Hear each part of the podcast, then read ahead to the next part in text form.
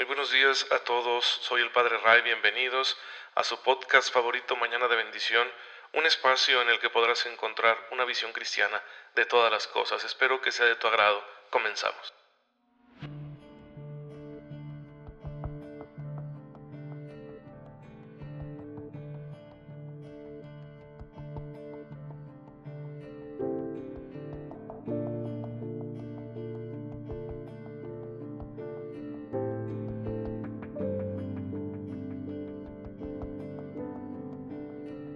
Muy feliz jueves eucarístico tengan todos ustedes hermanos que me escuchan en este su podcast católico favorito Mañana de Bendición.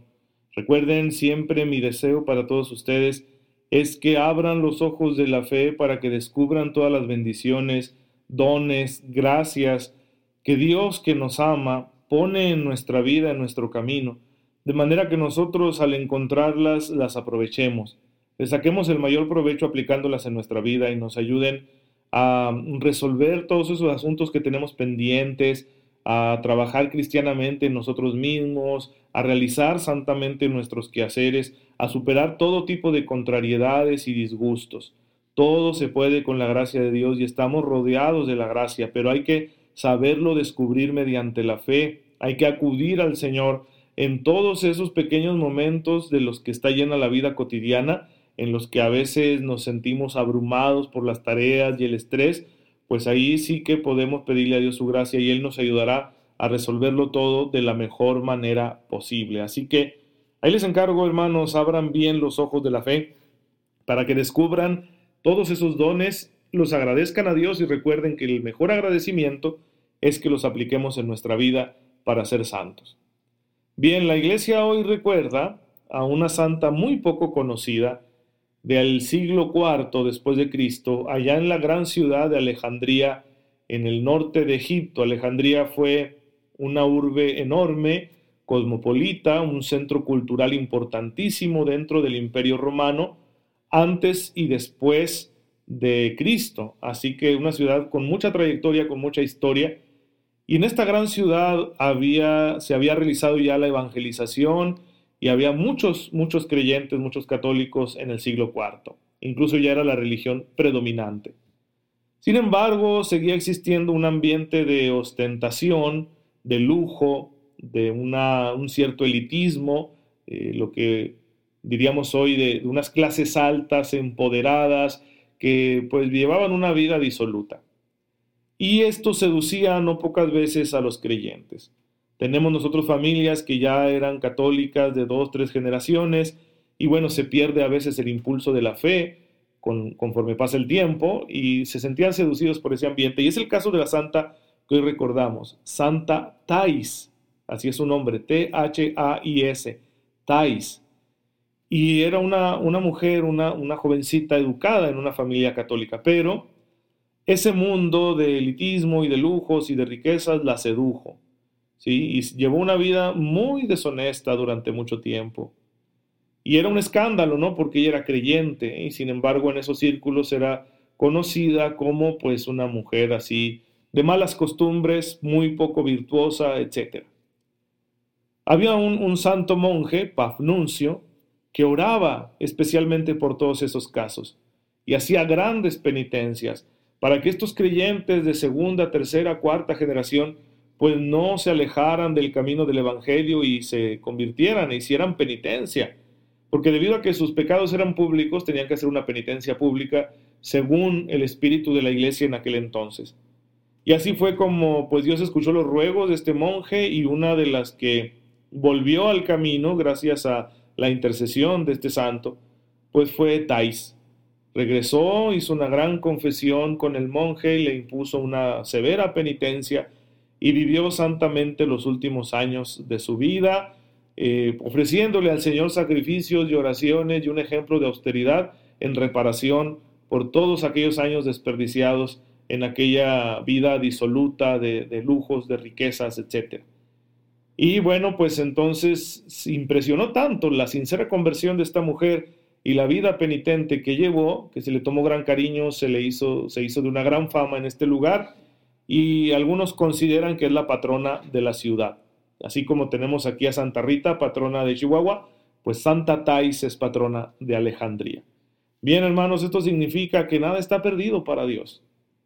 Que aun cuando nosotros, habiendo sido educados como católicos, tomemos caminos equivocados que nos conducen pues hacia una conducta desagradable para nuestro Dios, Él siempre está llamándonos y buscándonos, buscando recuperar a su oveja perdida, a su hijo pródigo, para que vuelva a casa.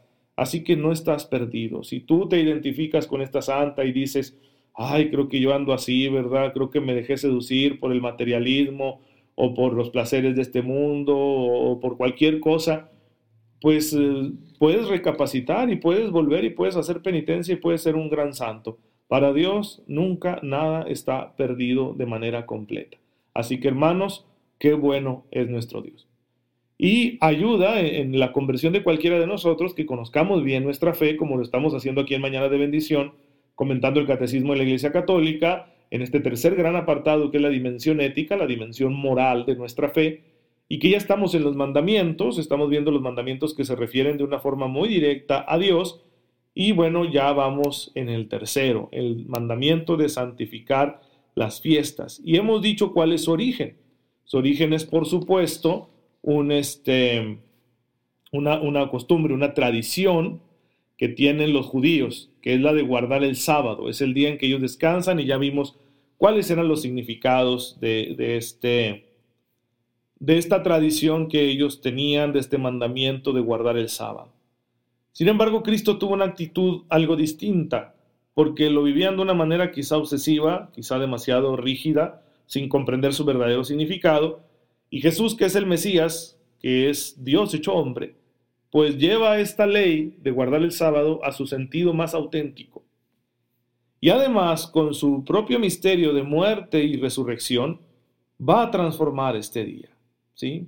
Así que, por eso, el catecismo en el número 2174 empieza a decirnos que el acontecimiento de la resurrección que se dio en el primer día de la semana, así lo dice Mateo 28.1, Marcos 16.2, Lucas 24.1 y Juan 21, se convierte ahora en el nuevo Shabbat, el nuevo sábado, el nuevo día de descanso, ¿sí? No por un mandamiento explícito, sino que la iglesia va a comprender que esta es ahora la verdadera celebración de la fe. ¿Sí? Entonces, el primer día de la semana, el día en que Cristo resucitó, se convierte ahora en el día de nuestra esperanza, de nuestra salvación. Por eso ya los antiguos cristianos celebraban el domingo, ¿sí? ¿Cómo es esto? ¿Por qué? Pues porque ahí estaba el recuerdo, el memorial de la resurrección del Señor. Y así este primer día de la semana pasó a llamarse el Día del Señor. El Dies Domine en latín, Dies Domini, que significa Día del Señor, y de ahí quedó como domingo. Por eso, cuando ustedes vean un calendario mexicano, se van a fijar que aquí seguimos la semana cristiana. Y el primer día de la semana es el domingo, no el lunes. ¿sí? La semana inglesa, en cambio, la semana anglosajona, que siguen por allá en Estados Unidos, empieza el primer día de la semana es el lunes, pero nosotros no. Nosotros seguimos que el primer día de la semana es el domingo, día del Señor. Pues eh, ya hay testimonios en, los primeros siglos de la iglesia, como este que les voy a leer de San Justino, donde habla de la importancia del domingo. Nos reunimos todos el día del sol. Esto es interesante. En el mundo grecorromano, el día del sol era el primer día de la semana, ¿sí? Que está después del séptimo día, que es el día de Saturno, ¿sí? Pero para los judíos ese séptimo día era el sábado. Entonces aquí hay una coincidencia, ¿no? Primer día de la semana es el día del sol para el mundo grecorromano, pero va a ser el primer día, va a ser el día de la resurrección, el día del Señor para los creyentes en Cristo. Porque está después del séptimo día, que en el mundo grecorromano era el día de Saturno, y para los judíos era el Shabbat. Bien, entonces dice San Justino, nos reunimos todos el día del sol porque es el primer día después del sábado en que Dios, sacando la materia de las tinieblas, creó al mundo. ¿Sí? Está, está diciendo el primer día, el día en que, según la tradición judía, Dios empezó a crear el mundo. Ese mismo día Jesucristo, nuestro Salvador, resucitó de entre los muertos. Así que ya tenemos testimonio muy antiguo, San Justino está hablando en el siglo II, que nos indican la importancia de la celebración del domingo para la iglesia. Y bueno, por lo tanto, que se trata de eh, algo importante para nuestra manera de celebrar la fe. Y así se va a entender, como dice el catecismo en el número 2175, que el domingo es plenitud del sábado. El, el Shabbat pleno es el domingo. ¿Por qué? Porque es el día de descanso, pero después de Cristo, después del acontecimiento de Cristo, que es un acontecimiento más grande que la liberación del pueblo de Egipto de Israel. ¿Sí? Una vez que Dios saca a su pueblo de Egipto es cuando se instaura el sábado. Pero ahora en Cristo Dios nos libera del pecado. La Pascua de Cristo es más importante que la Pascua vivida en Egipto. Por eso el domingo va a reemplazar al sábado. ¿Sí? Por eso nosotros ahora no descansamos en, en sábado, sino en domingo. Celebramos al Señor de manera principal el domingo, porque estamos celebrando a partir de Cristo. El culto de la ley preparaba el misterio de Cristo, dice el catecismo, y lo que se practicaba en ella prefiguraba algún rasgo relativo a Cristo, como lo podemos ver en Primera de Corintios 10, 11. Esto es muy importante para que nosotros interpretemos el Antiguo Testamento. Siempre lo vamos a leer a la luz de Cristo. Por eso todos estos acontecimientos salvíficos que vive el pueblo de Israel, para nosotros son como un preanuncio de lo que va a ser el misterio de Cristo, de la salvación que Dios va a obrar en Cristo. Por eso recoge San Ignacio de Antioquía en su carta a una comunidad llamada Magnesia. Los que vivían según el orden de cosas antiguo han pasado a la nueva esperanza, no observando ya el sábado, sino el día del Señor, en el que nuestra vida es bendecida por Él y por su muerte. San Ignacio de Antioquía, que vive también en el siglo II y que muere mártir en Roma. ¿Por qué cito estos testimonios de los santos, hermanos? Porque algunos van a decir, es que en la Biblia no dice expresamente que celebremos el domingo. Efectivamente, el Nuevo Testamento no lo dice. Pero el Nuevo Testamento, su compilación, como hoy la tenemos, va a terminar, ¿sí? va a ser sancionada por la Iglesia y, vamos a acostumbrar a conocerlo como lo conocemos hoy en el siglo IV, ¿sí? hacia finales del siglo IV. Y sin embargo, ya en el siglo II tenemos nosotros estos testimonios que son muy importantes. Significa que la vida de la iglesia desde siempre ha celebrado el domingo y no el sábado, porque hoy en día hay hermanos nuestros que no están en comunión con nosotros, que quieren celebrar el sábado en lugar del domingo, lo cual es volver un poquito al orden anterior. No, hermanos, nuestro día de celebración es el domingo. Y si hay una referencia en la Biblia, que se encuentra en el libro del Apocalipsis, ¿sí? El día de mañana lo vamos a comentar para que no se pierdan este episodio, porque es muy interesante para nuestra vida cristiana, especialmente para nuestra liturgia. Bueno, hermanos, pues esto es lo que queremos compartir el día de hoy acerca de este tercer mandamiento. Por eso, cuando nosotros vivimos este mandamiento, santificar las fiestas, entendemos que lo primero que debemos santificar, es decir, consagrar ese día y guardar respeto a lo que hay que hacer ese día, como es venir a misa, entre otras cosas, es el domingo. Nuestra primera y mayor fiesta siempre será el domingo, día del Señor.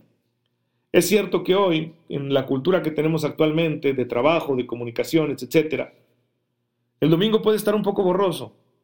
Muchos, muchas personas trabajan en domingo, ¿sí? Porque tienen necesidad de ello y no está mal, ¿de acuerdo? No está mal. No vamos a volver a ser como los fariseos que tenían esa obsesión radical con el sábado y que prohibían muchas cosas en sábado. Pero sí sería bueno que recuperáramos el sentido del domingo y que aprovecháramos el domingo para lo que es. Encuentro con Dios, encuentro con nosotros mismos. Un día dedicado al Señor.